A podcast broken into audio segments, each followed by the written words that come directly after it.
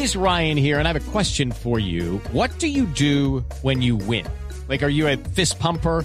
A woohooer, a hand clapper, a high fiver. I kind of like the high five, but if you want to hone in on those winning moves, check out Chumba Casino. At ChumbaCasino.com, choose from hundreds of social casino style games for your chance to redeem serious cash prizes. There are new game releases weekly, plus free daily bonuses. So don't wait. Start having the most fun ever at ChumbaCasino.com. No purchase necessary. VGW. Void were prohibited by law. See terms and conditions. 18 plus. Eh, por eso yo creo que es importante conversar a esta hora con David Leopold. Es el expresidente de la Asociación Americana de Abogados de Inmigración de los Estados Unidos, que nos atiende a esta hora desde Cleveland. Mariana, por favor, eh, salude al señor Leopold y dígale que muchas gracias por estar con nosotros aquí en Mañanas Blue. Mr. Leopold, thank you so much for being with us today. We really appreciate uh, you being in our program. Thank you for having me. Honor to be here. Mariana, pregúntele a nuestro invitado eh, si la actuación, o sea, cuál es la opinión de él sobre la actuación de la patrulla fronteriza. Los republicanos la aceptan, los demócratas la rechazan. ¿Cuál es la opinión de él sobre lo ocurrido hace dos días? Mr. Leopold, so there's been a lot of talk about what we've seen in those very uh, impacting images. Um, you know, the Democrats, for example, kind of reject what has happened uh, with the horses, uh, the so-called whips. Uh, the Republicans, I guess you could say they accept it, but we'd like to know what your opinion is about the border uh, agents' behavior and what we saw them doing in those images. Uh, well, it's appalling. I mean, there's no excuse for it. It's it's an absolutely horrific, and it, it, it should not happen. And it's it's a disgusting way to treat people who are coming to apply for asylum in our country. It's important to understand that it is absolutely legal in the United States to apply for asylum regardless of how you enter the United States. What we saw is is absolute criminal behavior. It's an assault, and um, it, it is it reminds me of the darkest, worst days of Donald Trump. Hmm. Eh, Gonzalo, lo que él dice es que este fue eh, un comportamiento criminal y que le recuerda a los días más oscuros de la, de la, presidencia del señor Donald Trump. No hay excusa para esto, no debería estar, estar, pasando y hay que recordar que lo que estos migrantes están haciendo, que es eh, aplicar o buscando aplicar para un asilo político, eso es legal. Eso, según las leyes de los Estados Unidos, eso es legal, sin importar usted cómo entre eh, al país. Así que esto que está haciendo lo llama el señor Leopold un acto criminal.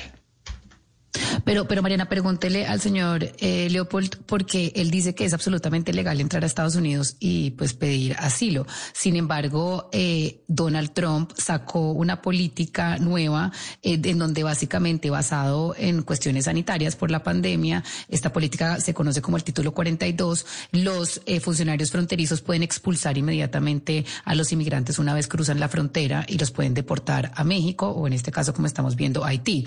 El problema fue aquí que pues el señor Biden eh, no revocó este título 42, sino básicamente que siguió con las mismas políticas de, de Donald Trump. Pregúntele si se espera que después de esto, pues el señor Biden revoque el título 42. Mr. Leopold, we'd like to ask you about that famous or infamous now Title 42, um, because as you say, it is legal for migrants to come in and ask for asylum or apply for asylum, uh, but this Title 42, for I guess using the pandemic as an excuse, tries to clear out the border, and you know it, it was it was thought of under the Trump presidency, but we'd like to know if you believe that after what we have seen lately, do you believe Mr. Biden will uh, remove this title, or do you think it will continue to uphold?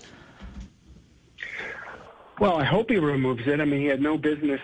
He had no business using it to begin with when he when he when he became president. I mean, as you say, the Title 42 was an excuse by the Trump administration to ignore the asylum law.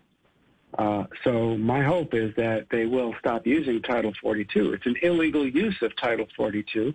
We've had rulings from the court, and my hope is that the Biden administration does what it was elected to do and that's bring humanity back to the administration of our immigration law.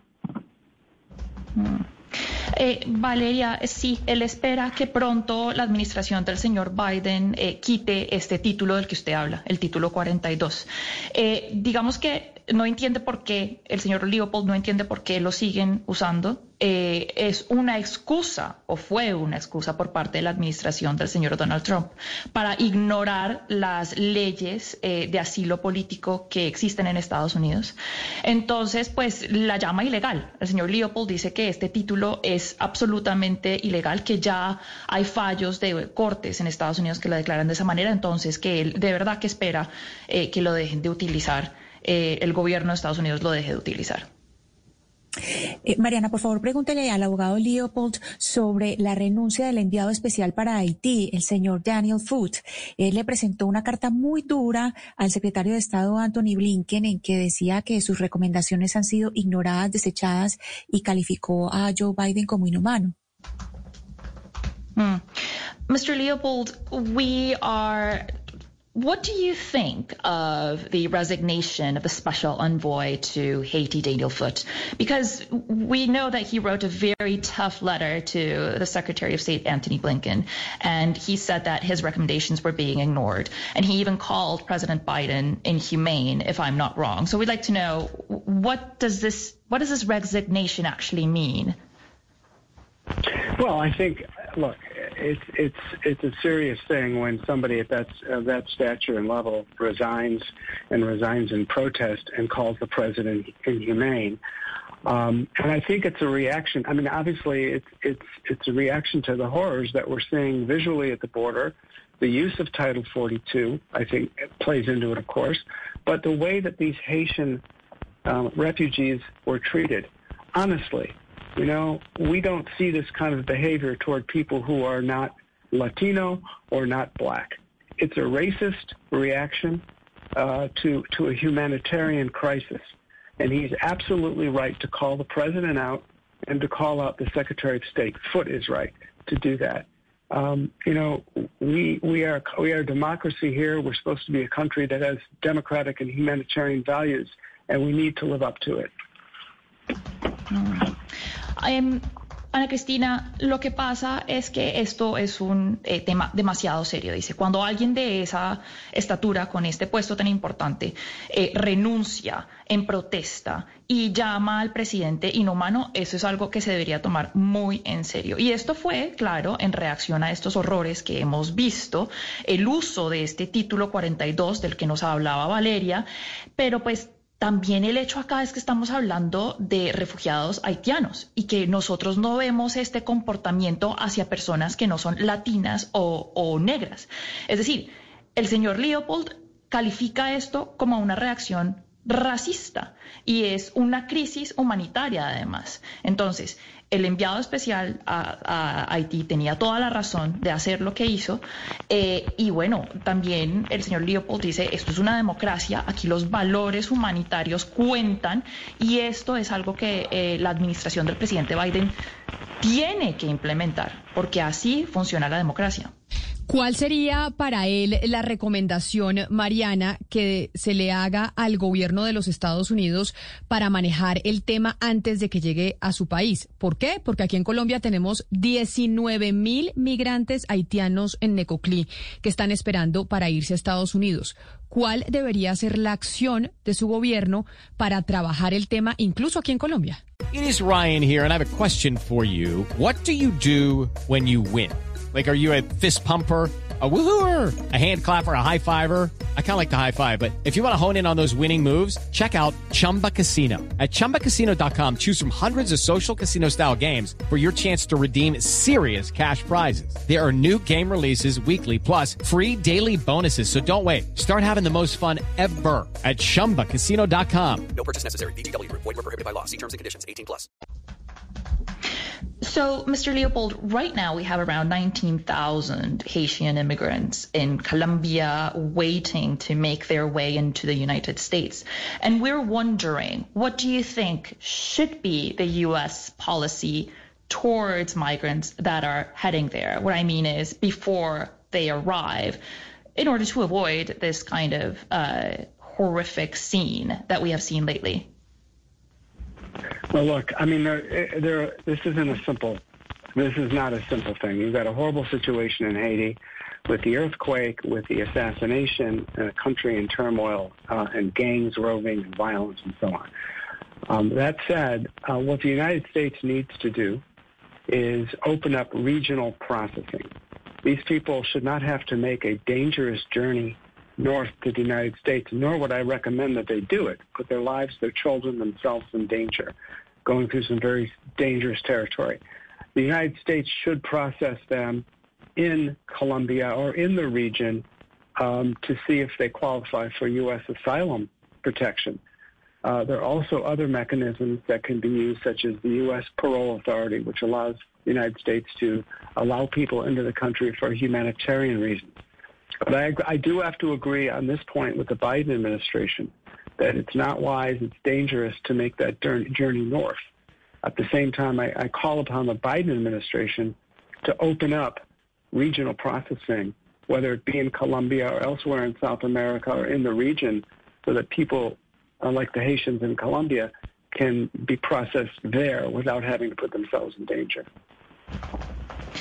Sí, Camila, esto eh, no tiene ninguna respuesta eh, eh, simple. digamos que es un tema muy difícil, porque usted tiene una situación en Haití que pues es casi que insostenible. Usted pues no solo tiene estos temblores que hemos visto, sino que también tiene mucha violencia por parte de bandas criminales. Ahora, eso está muy bien, pero también hay que tener en cuenta la situación a la que se enfrentan estos migrantes al cruzar eh, todo Centroamérica. Entonces, lo que él dice, el señor Leopold dice, es que necesitamos, eh, eh, necesitan los Estados Unidos abrir unos centros de atención en los que se pueda procesar, digamos, aplicaciones para asilo en lugares que no sean Estados Unidos, por ejemplo, en Colombia el señor Leopold dice que él está de acuerdo con el señor Biden de que este no es un trayecto que es eh, apropiado para hacer en estos momentos porque es muy peligroso, digamos, cruzar desde Colombia hasta llegar a Estados Unidos es muy, muy peligroso, pero él también piensa que tiene que abrirse este, estos procesos regionales, por ejemplo en Colombia y en otros países, para que los que aquellos que buscan asilo político puedan procesar sus aplicaciones por fuera de Estados Unidos y no tener que someterse a estas circunstancias tan terribles. Mariana, pregúntale al señor Leopold quién es el responsable de lo que está pasando en este momento en la frontera. ¿El señor Joe Biden o la vicepresidenta Kamala Harris, que es quien, quien, es la encargada del tema migratorio en este gobierno? We're wondering if, I don't know if you can, but maybe you can, um, if you can put a blame specifically, um, considering what is happening in the border, who do you blame? Who do you believe, uh, Mr. Leopold, is responsible? Vice President Kamala Harris or President Biden? Who has the responsibility of this situation currently in the U.S. In the U.S. Well, I don't know what.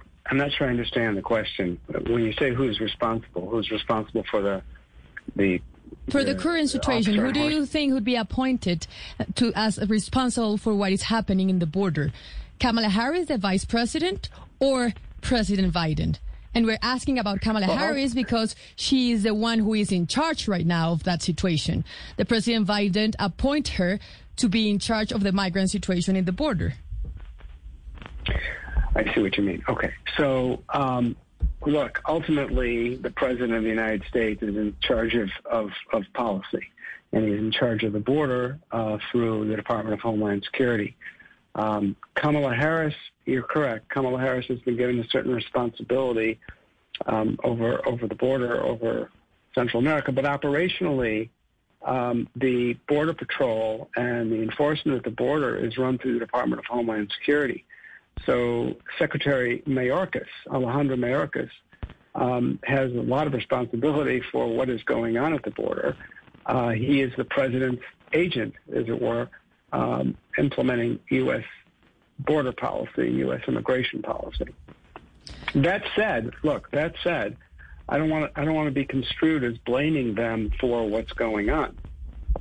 We've had issues at the border uh, uh, for every president uh, for for several presidents back. I mean, this is nothing new. People come to America uh, for all the right reasons, whether it's safety, whether it's economic uh, opportunity, whether it's a better life for their children. That's what a lot of why a lot of people have come to this country. Um, and we don't have an orderly immigration system. We have a dysfunctional immigration system.